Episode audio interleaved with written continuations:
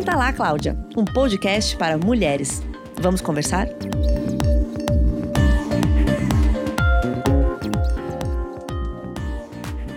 Olá, eu sou Alessandra Bales, editora digital de Cláudia. Vamos conversar sobre carga mental? Você sabe o que é isso? Estão aqui também comigo hoje a Isabela Marinelli, que é editora de Cláudia. Oi, gente. A Lia Budi, que é jornalista, empreendedora, cofundadora da Fatigates, mãe do Léo e da Isabela. Oi, pessoal. E a psicóloga Valerie Quajardo, que é mãe da Yasmin e da Catarina. Oi, turma. Eu queria começar com você, Valerie. Eu gostaria de começar perguntando como a gente define carga mental. O que é isso?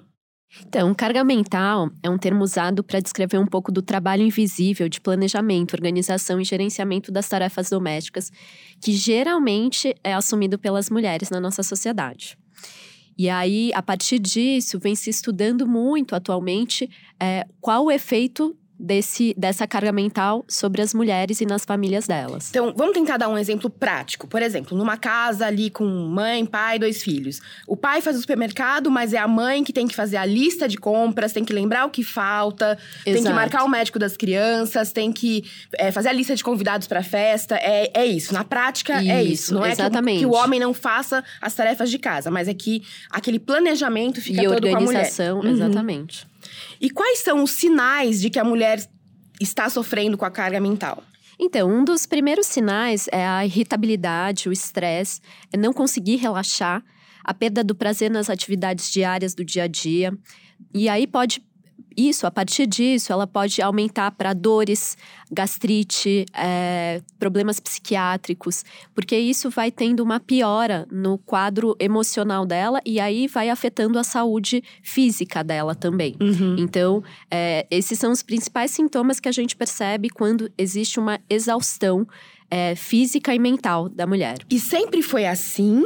Ou é um sinal dos, dos novos tempos, digamos, em que a mulher, além de, to, de tudo isso, ainda tem que lidar com o mercado de trabalho? É, não foi sempre assim, não, mesmo, Alessandra. Na verdade, o que, que aconteceu? A mulher, ela não tinha tanta exigência, tanto externa, então profissional, né? A mulher ficava dentro de casa, ela tinha uma vida. É, dentro de casa com as funções de tarefas domésticas que ela assumia desde que ela nasceu.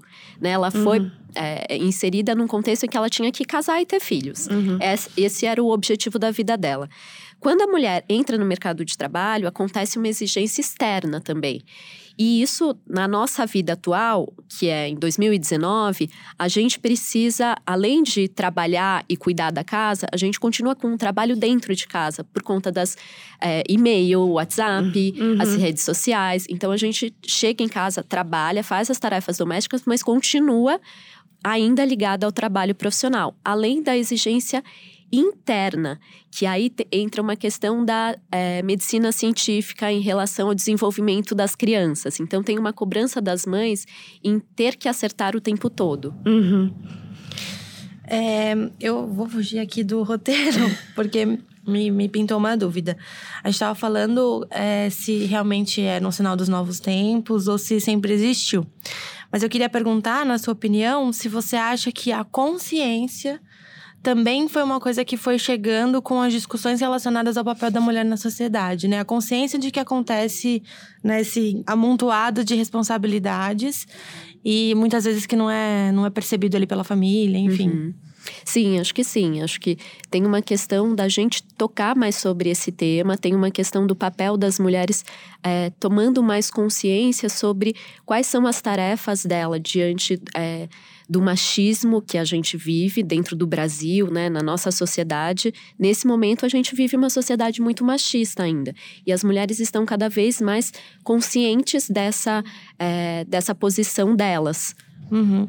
E aí, é, voltando um pouquinho, é, como que a gente pode diferenciar o sofrimento pela carga mental de um cansaço ou de um estresse é, ou de uma situação ali que é momentânea, mas muito que, que exige muito? Como que a gente diferencia? No geral, o cansaço, ele, uma noite de sono, né, um, um, umas férias, ela resolve, né? Então, você tirar alguns dias de férias, o cansaço ele ele acaba. A carga mental não. A carga mental, então, você tem uma boa noite de sono. Então, você dorme muito bem, mas no dia seguinte você acorda completamente apressada, pensando em todas as tarefas que você precisa cumprir. Então é infinito, ele não acaba, mesmo com férias. Então, mesmo nas férias, você está preocupada é, se os seus filhos estão comendo bem, que tipo de alimentação vai ter no hotel, é, que horas que eles precisam dormir. Então, é uma tarefa que é, é, não acaba. E é nesse momento que você percebe que as férias, que nenhuma, não tem nenhum outro recurso que faça você descansar e relaxar. E tem essa questão, a gente estava conversando ontem, eu estava conversando com a Le ontem, enquanto a gente estava preparando é, o roteiro do podcast, que tem uma questão também, é, que é, você tem a preocupação com as, as tarefas, né, com as funções que você precisa desempenhar, e ao mesmo tempo você tem a sensação de saber que não vai acabar. Exato. Nunca. Exato. Que é para sempre. Exato. Essa sensação de que não vai ter. O descanso nunca vai chegar. Então. É, é a angústia fica aí. É uma angústia, exato. exato. A angústia ela fica aí porque a mente da mulher não para. Então, por mais que ela vá para o trabalho é, e ela adore o trabalho dela, ela não consegue desligar em como estão as crianças, se a criança está doente, se levaram direito na escola, se ela comeu bem. Então tem uma questão que é não conseguir desligar, não conseguir relaxar. E a carga mental se trata exatamente disso, de, do não relaxamento. E em relação às atividades que é, socialmente é, pertencem à mulher, né? São de responsabilidade é, isso da acho mulher. que é bom a gente pontuar, que é assim, não tem nada biologicamente que diga que a mulher tem, é responsável por essas coisas ou é mais é, predisposta geneticamente. A essas, geneticamente a esse tipo de coisa. Exato. É uma coisa social, né? Uhum. É, exato. Então, é, isso foi imposto desde a época, no século XVIII, talvez até antes, de que a mulher ela tinha uma responsabilidade em relação à família. E a família era as, os trabalhos domésticos e o cuidado dos filhos. Uhum. A Lia, ela é cofundadora da Fatigates, que é um projeto de curadoria de conteúdo para estresse de, mães e para carga mental.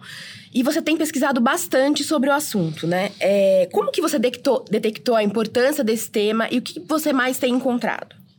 Então, de uns anos para cá, é, a sensação que eu tinha é de que os meus relógios todos estavam quebrados, porque não era possível, assim, as coisas não simplesmente não cabiam, a conta não fechava, a lista era enorme. Você chega no final do dia e fala assim: Nossa, eu tô exausta é, e a lista quase não diminuiu. Então, uhum. onde é que eu gastei todas essas horas?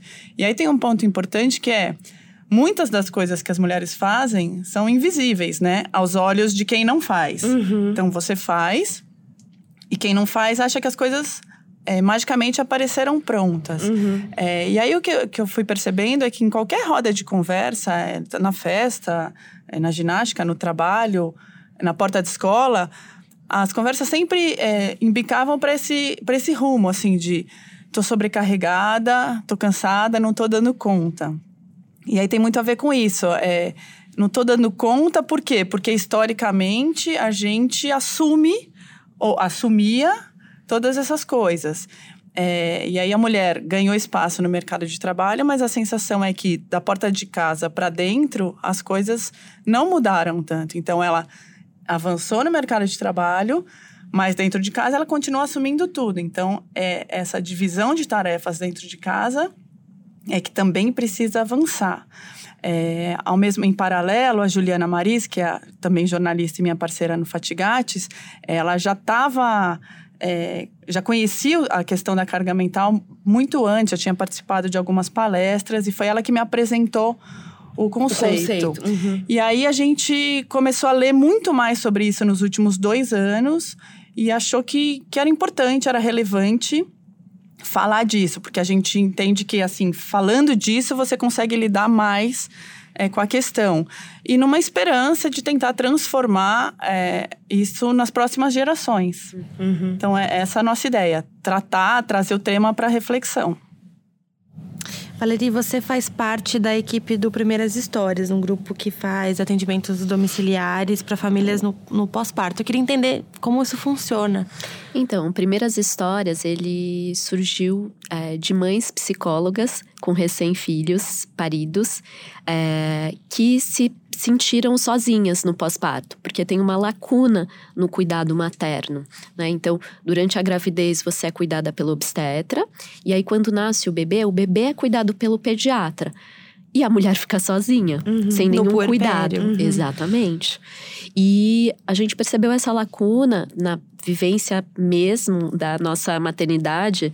é, e à medida que a gente foi passando o tempo, a gente começou a perceber que tinha sim uma demanda muito grande, em que tinha sim é, as mulheres muito sozinhas nesse momento. Então, é, como psicólogas, a gente começou a oferecer o atendimento psicológico dentro das casas dessas famílias, já que sair com um bebê muito pequenininho era muito difícil.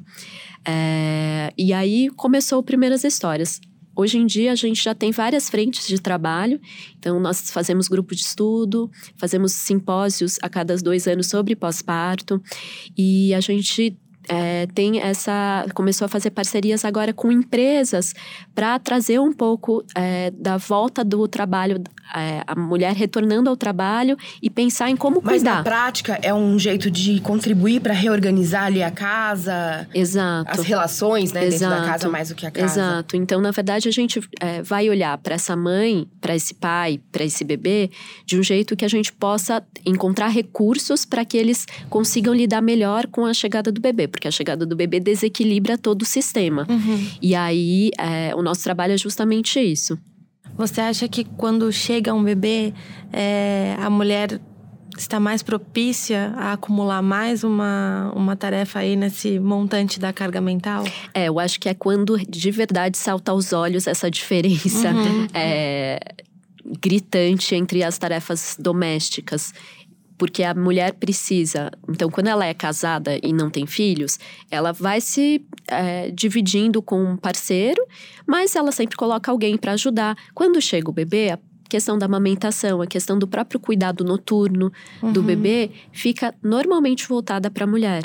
Porque o marido volta a trabalhar dali a 5, no máximo 20 dias, e ela fica completamente sozinha, tendo que dar conta do bebê e ainda das tarefas domésticas. Então eu sinto que é o momento em que de fato isso salta aos olhos sobre a carga mental.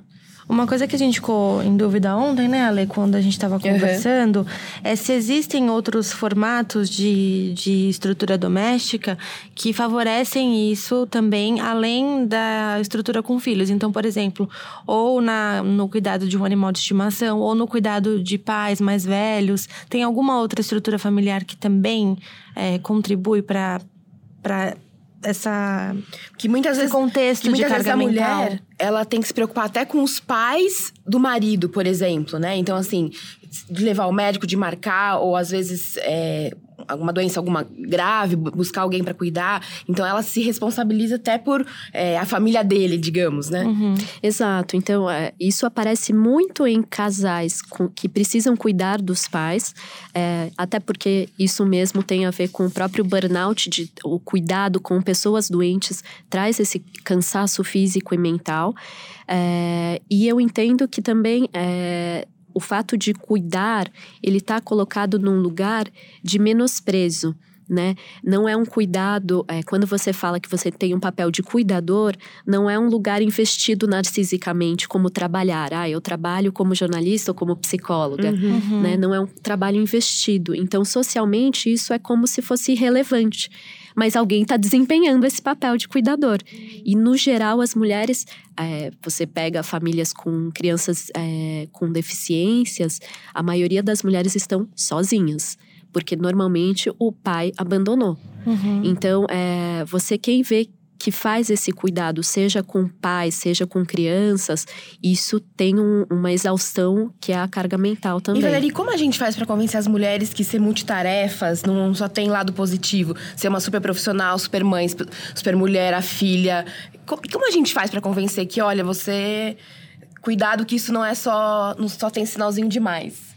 É, eu acho que o, fato da gente estar fazendo isso hoje, né? Tá conversando sobre isso Uhum. é muito importante. Que a gente consiga, né? O trabalho da Fati Gates é incrível, porque traz à tona esse tema e dá nome a algo que a gente não Uhum. conseguia nomear. Muita gente nem conhece o conceito, né, de carga Exato. mental. Então, acho que tem algo que é da gente conseguir dar lugar ao nome do que a gente sentia e que agora está é, explícito. Mas também tem uma coisa que a gente está dentro do contexto sócio-histórico em que as mulheres se exigem demais para serem perfeitas, é, uhum. seja em termos de aparência, seja em termos de é, boas mães ou boas profissionais, e precisam ser boas esposas. Né? Então, de qualquer forma, uma coisa que ajudaria seria tomar consciência daquilo que é possível, uhum. né? daquilo que é possível dentro da vida dela. E aí cada um vai fazer o seu próprio ajuste dentro do casal, porque às vezes a gente olhando de fora fala, nossa, ela tá sobrecarregada. Mas às vezes, para aquela mulher, aquilo. Aquele ah, combinado cabe. cabe. Exatamente.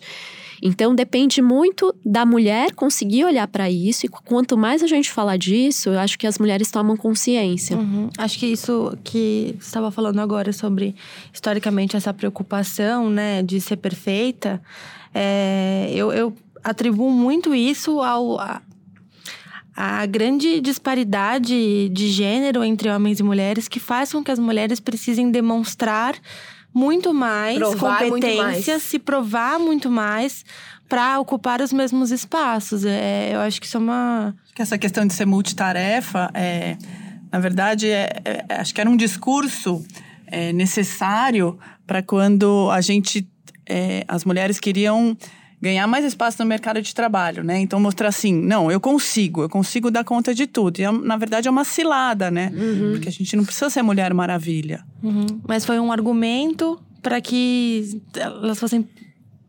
permitidas. Com né? certeza. É. Não, eu dou conta de tudo. Se eu, se eu também for para o mercado de trabalho, não é que eu vou deixar de desempenhar meus outros papéis. Uhum. É, mas o que é um tiro no pé, né? Exatamente, sim, é, uma, é uma grande cilada. É, a gente tava, eu fiz, a gente fez uma pesquisa, né, pra, pra vir aqui conversar hoje, e aí eu tava lendo uma matéria que saiu no Huffington Post gringo, lá de fora, e tava lendo uma, uma entrevista de um, de um psicanalista chamado Kurt Smith, que diz que nas terapias de casal que ele faz, a questão das tarefas doméstica, domésticas é, é pouco discutida essa questão não é muito falada. Geralmente são problemas, são problemas ou externos de fora da casa, e os que são de dentro da casa são problemas relacionados à, à vida afetiva do casal. E só que a gente sabe que na verdade esses, como a gente falou, o combinado, mas às vezes não tem esse combinado. Então, por que, que essa conversa não acontece? Eu entendo que há pouco. Primeiro, há pouca consciência sobre isso, uhum. e por isso que eu acho importante a gente estar tá nesse bate-papo, mas é, tem algo que é, é como se fosse enraizado dentro de nós, mulheres, que nós já nascemos com essa é, é, condição para cuidar, né? Então, vem da, do papo do instinto materno, que a mulher tem um instinto materno, então ela precisa saber como cuidar das coisas e da casa. É, você vê hoje em dia é, muitos pais ainda não querendo que os filhos aprendam a brincar com bonecas, como uma forma de. Ah, isso é feminino e isso o homem não pode fazer. Então, tem algo que é de uma construção histórica que a gente acaba é, ficando presa nesse lugar de que temos que desempenhar essas tarefas. Então, é, muitas vezes não é racional, então. Não, completamente irracional. E o que eu acho importante é que a gente consiga abrir espaços para ter esses diálogos. E uma coisa que a gente percebe nas, rodas, nas rodas de conversa que a gente participa é um depoimento assim das mulheres dizendo que a sociedade acabou é, fazendo com que elas entendessem que falar sobre isso com o seu parceiro é, era meio mimimi ou que assumir é, esse entre aspas, não, entre aspas, não estou dando conta, que na verdade ela não tem que dar conta sozinha, ela entende como é, eu vou estar tá admitindo um fracasso. Uhum. Então é difícil falar, porque vai ser um jeito de. Talvez eu, eu ouça de volta. Ah, então você não deu conta, então você fracassou no papel de mãe. Uhum. E acho que tem uma é, algo que também é do machismo, que é dos homens também entenderem que é, não se conversa sobre isso. Então, eles nem se propõem a pensar sobre uhum. isso, né? Inclusive, a gente está aqui só com mulheres, né? Porque é, é sobre. É, é a nós que atinge, sobre é sobre a gente. Uhum. Então, é, eu faço, eu dou um curso para casais grávidos, que chama Preparando o Ninho. E no curso eu gosto muito de falar sobre isso, assim, olha, vai chegar um momento que vocês vão precisar ajudar. E os homens ficam bem é, assustados, porque eles vão percebendo que de fato vai ter uma complicação maior e que os afazeres domésticos. Então, mas só de usar esse verbo ajudar, já fica implícito que a obrigação é da mulher, é, é um favor é, que ele está fazendo. É. Por isso que eu, eu sou super contra o verbo ajudar, é, porque é. não é ajudar, é né? É, dividir, dividir, exato. Tem até, gente, nas nossas leituras, a gente encontrou um exemplo que eu gostei muito, que foi o exemplo do churrasco, né? Então, um casal, ele marca um churrasco ali com os amigos, a mulher tem que fazer a lista de convidados, convidar as pessoas, tomar cuidado para não convidar pessoas que não se conhecem ou não se gostam, tem que fazer a lista de de compras, tem que fazer as compras, tem que preparar a casa, comprar as flores e comprar as carnes, o marido, né, calcular quanto de comida, quanto de bebida, e o marido no dia vai lá, faz, coloca a carne na grelha e o elogio que o churrasco tava uma delícia vai para ele. É, eu acho que é, isso ilustra muito, é muito didático para mostrar é, o que é a carga mental, essa coisa da lista de, porque assim ninguém, é, são as tarefas invisíveis para que aquilo tivesse um resultado é legal. Todo gerenciamento prévio, né?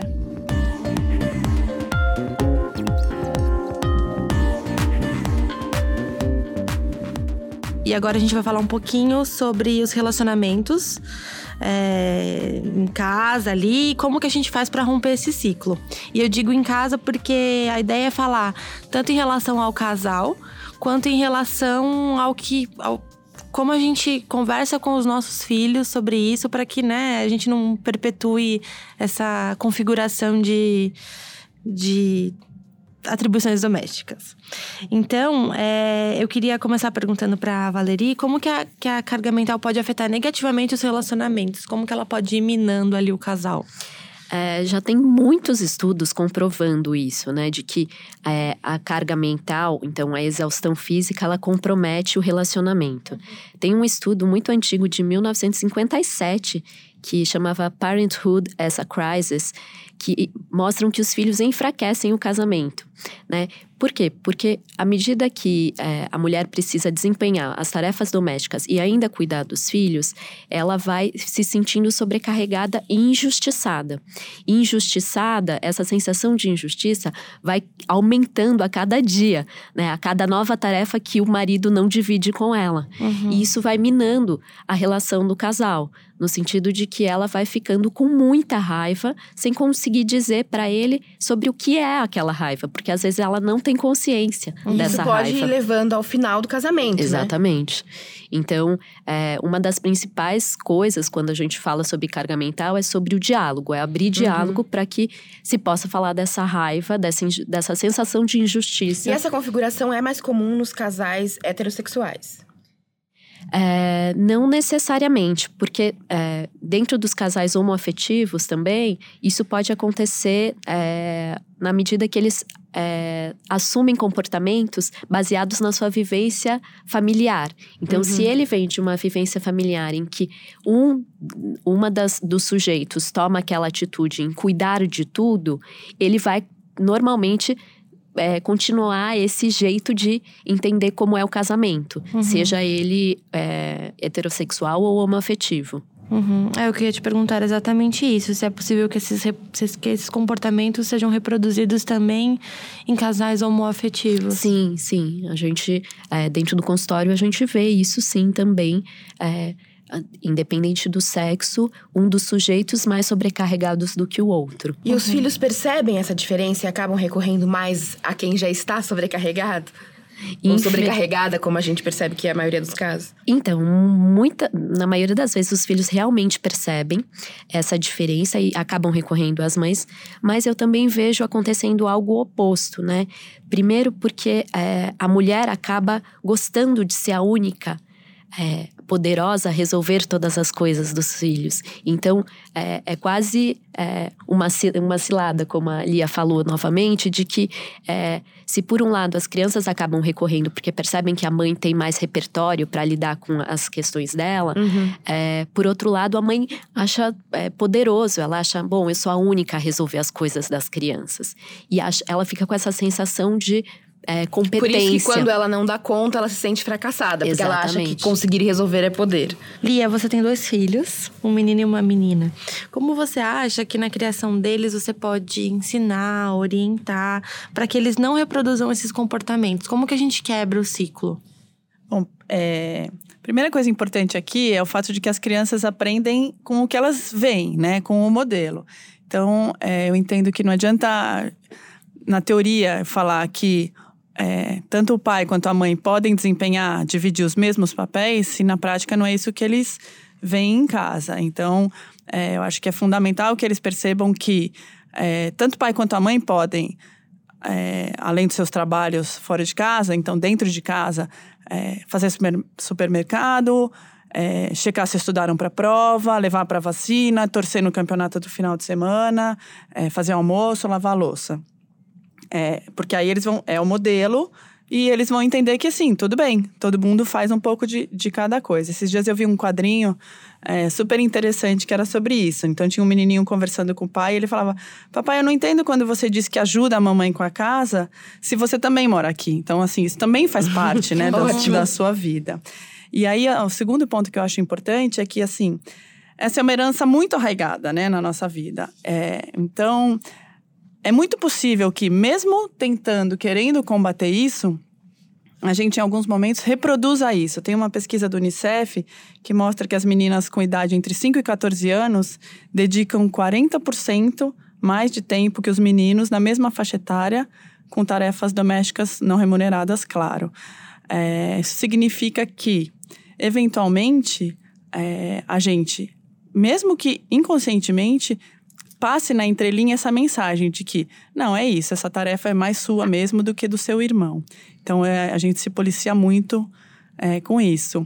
E aí eu queria só contar uma historinha é, que ilustra isso. Minha avó tem 92 anos, né? E, do- e ela tem oito bisnetos. A minha filha, o meu filho e outros seis meninos. Então ela é a única menina e é a mais velha. É, a gente começou a perceber, e na verdade eu achei muito interessante porque meu marido percebeu antes é, que a minha, minha avó, bisavó deles, pedia sempre as coisas antes, é, só para Isabela. Então, assim, coisa simples. Pega a minha bengala, traz o óculos, leva meu copo de volta. E aí a gente ficou um pouco incomodado, porque a gente Porque não o quer ensinar isso. está ligado. Exatamente. E aí a gente sugeriu pro meu filho um dia, sem falar todo o contexto, falou: Léo, quando a, Bisa pedir alguma coisa pra Isabela, se oferece. E aí ele falou: Ah, tá bom, achou que era meio uma brincadeira, né? E ele falava: Bisa, não precisa, eu faço pra você. E ela respondeu: Não precisa, Léo. A Isabela é que tem que fazer essas coisas. É, então, assim, eu não tenho a esperança de mudar a, a cabeça da minha avó de 92 anos. É outra geração, é outra, outra história. Mas eu acho que a gente tem um belo trabalho à frente para fazer com as novas gerações, né? Eu queria ouvir é, a mesma coisa de você, Valerie. Como que mães e pais podem quebrar esse ciclo, trabalhar juntos para É, teve pra teve isso. um exemplo que, que eu achei fantástico, que é dividir a casa em ministérios, né? Como se fosse um país. E para mim isso ilustra muito bem, né? Então tem o Ministério da Saúde, tem o Ministério da Educação, o Ministério da Alimentação, o Ministério da Decoração, enfim, da limpeza. E é, quando você consiga fazer esse diálogo é, em que os, todo mundo possa optar por qual ministério é, faz mais sentido para ela, dentro da vida dela, isso facilita na divisão das tarefas. É, e tem uma coisa da educação é, em relação aos meninos que eu entendo que é importante a gente justamente abrir espaço para que eles tenham um desejo de cuidar. Né, de que ver o cuidado como algo bom, de investimento narcísico e não só na mulher.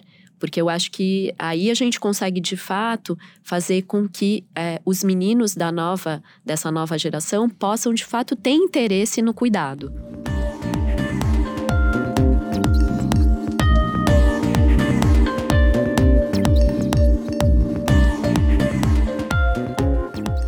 Último bloco do nosso podcast, Senta lá, Cláudia, vamos falar do que é possível fazer para reduzir a carga mental. Valerie, qual é o primeiro passo? Reconhecer o problema, procurar para conversa? Acho que você já falou, né? A primeira coisa seria de fato reconhecer o problema, é, conseguir dar nome aos bois, né? Uhum. Então, eu acho que o fato da gente falar exatamente sobre carga mental cada vez mais nas redes sociais e chegar ao maior número de pessoas, isso já dá um nome a, a uma sensação que as mulheres já sentem há muito tempo. Uhum. É, para conseguir fazer esse diálogo, acho que é importante é, ilustrar. Eu acho que quando a gente traz essas ilustrações, olha, eu tô dando, eu tô tomando conta de todos os ministérios da casa, isso fica muito claro para o parceiro. Talvez até colocar no papel, né? Assim, o que, que a gente fez essa semana? Ah, é, você foi fazer tal coisa, mas eu que planejei outras 20 coisas. Uhum. Às vezes, colocar ali uma listinha no papel é uma Ajuda coisa. muito é um jeito visualizar. prático de visualizar. Exato. E eu acho que o homem tem essa questão da, da questão da visualização do que é prático e objetivo. aham. E isso facilita para que eles entendam qual é essa sensação de injustiça que a, a gente sente. Porque o que eu vejo no dia a dia é que os homens é, não conseguem entender mas do que você está falando. Eu estou fazendo a mesma coisa. E eles superestimam o que eles estão fazendo. E nós menosprezamos o que fazemos, nós mulheres. Justamente porque eles fazem as coisas mais visíveis e as mulheres cabe as tarefas invisíveis que fazem tudo dar certo no final, né? E o glamuroso, né? O trabalhar e correr. ganhar dinheiro. Essa coisa do provedor versus o cuidador, né? É, e como que a gente. Aí eu vou perguntar pra Valerie, como que a gente começa essa conversa? Eu tava lendo algumas matérias e me pareceu que era uma coisa praticamente uma psicologia infantil. De mostrar por A mais B. Por isso que é importante desenhar. Falar num dia calmo. como é que a gente Exato. faz isso? Exato. Pra não eu parecer que, cobrança, né? Pra não começar uma conversa já como se fosse uma briga ou uma. é, eu acho que é, é, em qualquer diálogo, acho que a gente nunca pode começar é, com a cabeça quente, ou seja, sentindo aquela raiva do dia a dia que é o esgotamento. Então, chegar no fim do dia, numa sexta-feira, e querer conversar sobre isso, provavelmente não vai funcionar essa conversa, não vai trazer os resultados que você espera. Então, a ideia é um dia vocês saírem para jantar e conversar sobre isso. Olha, eu fiquei pensando que eu ando me sentindo muito cansada e eu vejo que a partir disso eu tenho uma lista de afazeres que talvez você não se dê conta, mas elas existem. É, e ir trazendo e não colocando, olha, você tem que fazer isso é, desta forma, porque eu acho que o que vai acontecendo. Ou falando, você não fez tal coisa, tal coisa, tal coisa, tal coisa. Porque aí a pessoa já se sente acuada e já responde de uma maneira Uhum. Negativa.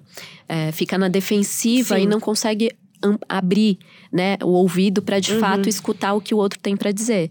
Então a ideia, na verdade, é que as mulheres consigam conversar de um jeito é, menos agressivo e menos invasivo para o Uhum. homem, para que ele consiga ouvir do que, o que, que é essa sensação.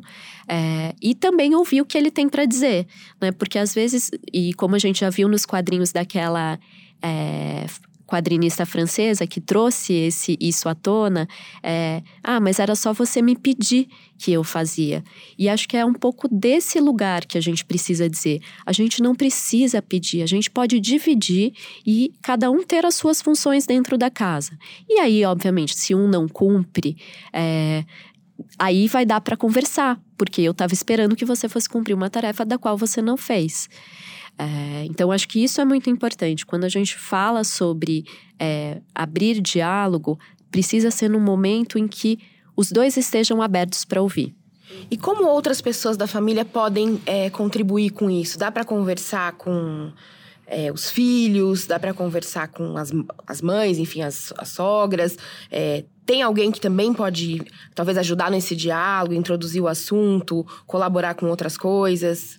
É, eu acho que sim. O que eu vejo acontecendo muito, principalmente eu que acompanho é, famílias de perto logo no início, em que as mães e as sogras estão muito perto aí Uhum. do cuidado, na ajuda do cuidado, é poder dizer: nossa, é, eu sinto falta dele chegar mais cedo do trabalho para me ajudar com o bebê, eu sinto falta. Então isso vai ficando marcado na história, porque é, muitas vezes é, as famílias é, por mais que estejam próximas, entendem que também o cuidado quem tem que fazer é a mulher.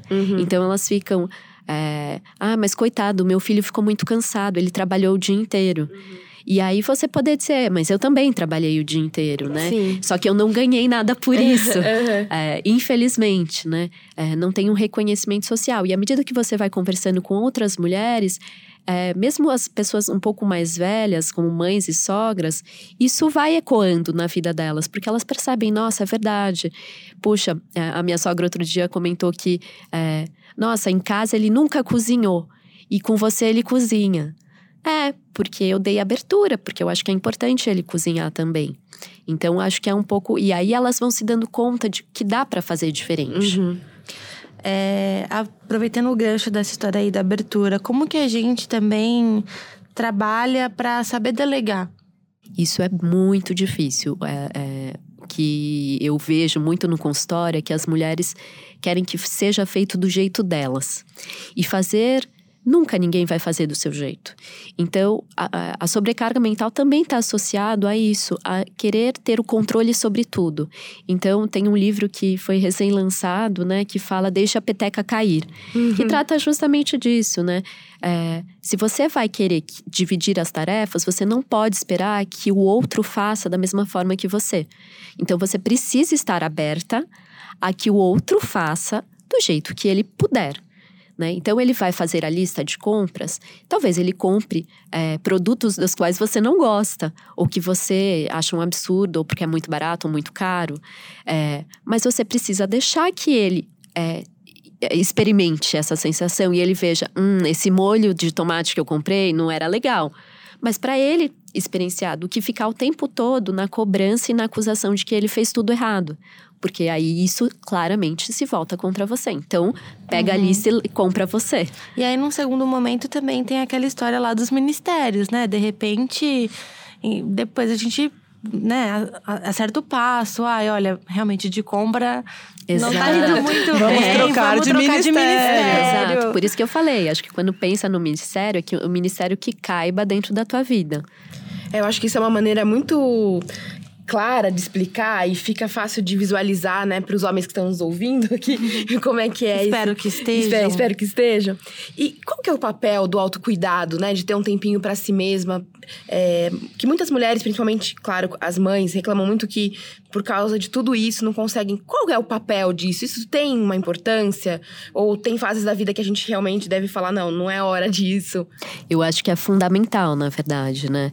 É, o autocuidado, ele tem a ver com você olhar para si e conseguir delimitar um espaço, um, um limite para você. Quando você. É, a cara mental é justamente é você passar desse limite. E é, isso traz transtornos psiquiátricos graves: depressão, é, suicídio, é, ansiedade. Por quê? Ataque do pânico. Então, é algo que a gente está dizendo: se você não se cuida, seja fazendo um exercício físico, sendo, tendo um tempo para terapia, puxando aí a, sardinha para o meu lado, é, sendo, é, fazendo alguma atividade é, com amigas, sendo marcar jantares toda semana com amigas, tendo uhum. alguma atividade de prazer que de fato faça você se reconectar com você mesma. Porque no dia a dia as tarefas vão tomando conta e você se desconecta de você. É, então é importante a gente pontuar isso, né? Que a carga mental das mulheres, ela pode trazer transtornos emocionais, né, psiquiátricos e até sintomas físicos, como você já citou. E é, é uma, assim, a questão do autocuidado também tem importante, a importância dela reencontrar prazeres em atividades que ela exercia antes de ser mãe. Porque uma queixa muito comum é: eu cuido de todo mundo, eu cuido do bem-estar, da logística, e eu não olho para mim ou ninguém também cuida de mim. Então, ela sente muita, ela fala, eu sinto falta de ser quem eu era antes de ser mãe. Não no sentido de que eu tô arrependida, uhum. mas de lembrar de papéis que eu tinha antes, de ser mãe, de ser filha, de ser irmã, de ser amiga, de ser profissional, atleta, enfim, o que quer que seja. Então, esse momento é, é um reencontro, uma reconexão importante. Porque é, não exercer esses outros papéis gera muita frustração. E a frustração gera o ressentimento, a raiva, e a gente volta para tudo aquilo que a Valerie falou. Eu sinto muito que a gente precisa ter atividades que são só nossas, né? Que não tem a ver com mais ninguém. Porque assim, é, são vários pilares, vários pratinhos que a gente tem que ir equilibrando, né? E a gente precisa rodar o nosso pratinho. É uma questão de identidade. Então, né? é importante para nossa identidade, exatamente. Ter atividades que, só, que são só nossas. Exato. E aí acho que entra. Quando você entra é, e consegue se reconectar com você e, e, ter a sua identidade garantida, você. É, consegue se valorizar, então a autoestima melhora. Uhum. Porque aí você se sente capaz fazendo aquilo que você fazia, é, sem ter que ficar o tempo todo na angústia de que você não é capaz de ser a melhor mãe, ou não é capaz de ser a melhor profissional, uhum. ou a melhor dona de casa. Né? Entra numa questão de dar conta é, daquilo que é possível. Uhum. E aí a vocês podem até é, dar mais sugestões, mas eu entendo que essas atividades podem ser variadas. Pode ser é, uma horinha de corrida, ler um livro, sair para dar uma volta no shopping sozinha, e fazer uma unha, é, e fazer um curso, né? Aí cada pessoa vai descobrir e o que quais a gente faz essas... para essas mulheres que a, a, a Isabela tá falando que várias coisas que a gente, né, que essas mães podem fazer nesse uhum. tempo. Mas eu também vejo que muitas mães às vezes falam, tá assim, tá super cansada, mas fala: Nossa, eu tô sofrendo de ficar duas horas longe do meu filho. O que, que a gente pode falar para elas sentirem o coração mais sossegado? Eu acho que é, é justamente assim. Eu sempre falo para as mães no pós-parto assim: faz, faz uma vez, vai ser doído mas você vai voltar outra pessoa para o seu filho. É isso, você e volta é melhor. É, você né? volta muito melhor para o seu filho, ou para o seu marido, ou para quem quer que seja. É, quando você se reconecta com você mesma, você é, volta muito mais feliz e muito mais disponível para de fato cuidar do que é preciso. Uhum. Que fazem aquela analogia sempre da máscara de oxigênio do, do, do avião, avião, né? Que você Exatamente. tem que colocar primeiro em é, você, é, depois é. na pessoa que precisa de ajuda, é, que precisa ser cuidada, enfim. É... E vocês acham que pode funcionar, por exemplo, eu percebo que minha mãe tá muito cansada. Então, se ela não tem isso por ela, eu pego na mão dela e falo, não, mas vamos, vamos dar uma volta. Vocês acham que é importante também essa observa esse olhar de quem tá em volta? Sim. Eu acho que as mulheres vêm conseguindo construir, né? Sendo, mesmo nas redes sociais, você vê muitos grupos hoje em dia de mães no Facebook, por exemplo, é, fazendo esse papel é, de dar suporte emocional, é. de uhum. construir redes. E aí, é, a partir disso, elas vão conseguindo criar redes de apoio mesmo entre elas. É, acolhimento, apoio. E eu achei interessante o que a Isabela falou, porque até mesmo os filhos, porque a gente não está falando aqui de carga mental. É, é, como algo que atinge só mães de crianças muito pequenas, porque uhum. é meio que as pessoas acham é que, que a é gente. É pra sempre, é, né? que a gente fala isso só pro, no puerpério, no primeiro ano da criança, porque tem um agravante de privação de sono. Mas não, a carga mental acompanha. O que muda, o que muda são os itens que compõem essa carga mental. Então, acho que no caso de crianças maiores, é, se, se tem essa conversa franca em casa, a, os próprios adolescentes, por exemplo, às vezes falam: mãe, não precisa fazer isso. Então, essa coisa de todo mundo saber priorizar. Não, isso não é urgente, não precisa. Eu prefiro, então, que você, nesse momento, faça alguma coisa que para você vai ter mais importância. Então, é, seria muito legal se essa consciência fosse geral da casa. Eu acho que da nossa conversa aqui a gente percebe a importância do diálogo, de falar sobre o assunto e se comunicar mesmo, porque não adianta guardar pra gente o que é aquela dor invisível sem dividir, porque a gente também dá a desculpa do outro falar, mas você não pediu, né? E também não demorar muito, né? não demorar. E eu acho que tem uma coisa importante que às vezes a gente fala assim: não é possível que ele não esteja, não esteja percebendo que eu estou sobrecarregada. Sim, é, é possível. possível. Então, assim, uhum. vamos falar. Se está sentindo isso, fala, fala o quanto antes, para ir pontuando. A gente não precisa deixar a coisa ficar Uhum. tão enorme a ponto do diálogo ser tão difícil. Uhum. Porque aí podem acontecer duas coisas: tanto o relacionamento caminhar para um fim ou para uma crise, quanto os sintomas físicos e emocionais, enfim, problemas de saúde mesmo chegarem porque a gente ficou protelando para ter essa conversa e essa solução. Gente, infelizmente nosso tempo está acabando. Queria saber se alguma de vocês tem mais algum ponto que queria frisar, que queria adicionar aqui para nossa conversa. Não, acho que foi ótimo. Eu acho que é importante frisar, não deu tempo muito da gente falar aqui, mas a importância da criação das redes de apoio. Hum, é, em cidades como São Paulo, cidades grandes com muito trânsito é fundamental. É, às vezes a gente não chega em alguns lugares, às vezes é perda de tempo. É, cinco pessoas se despencarem para o mesmo lugar para buscar cinco crianças, né? Então vamos construir essa, essas redes. É, ser a ajuda de alguém e ser ajudado em vários casos é fundamental, é, não só em termos práticos, como também em, em, em numa questão afetiva mesmo, de que bom saber que eu tenho ajuda, que eu posso contar com backups quando eu não puder estar tá lá. E às vezes vale mais a pena você falar, em vez de você falar, minha vida se precisar de ajuda, falar, estou passando aí para. Exatamente, essa proatividade dá um alívio uhum. em algumas situações. É, eu acho que é, é, acho que foi muito legal o nosso bate-papo e para mim tem uma coisa do significado do que é falar sobre isso, né? É, é, poder dar nome a algo que todas, muitas mulheres nem sabem que tem um nome é essencial. Então a gente começa dando esse pequeno passinho para ir avançando cada vez mais nessa desconfiguração desse modelo que está tão enraizado. Quero agradecer a Valerie, a Lia, a Isabela. E lembrar que se você tiver alguma dúvida sobre o assunto, se quiser sugerir algum tema para os nossos podcasts, é só escrever pra gente nas nossas redes sociais, arroba Online. Obrigada, um beijo, até mais. Tchau, gente. Tchau, obrigada. Tchau, obrigada.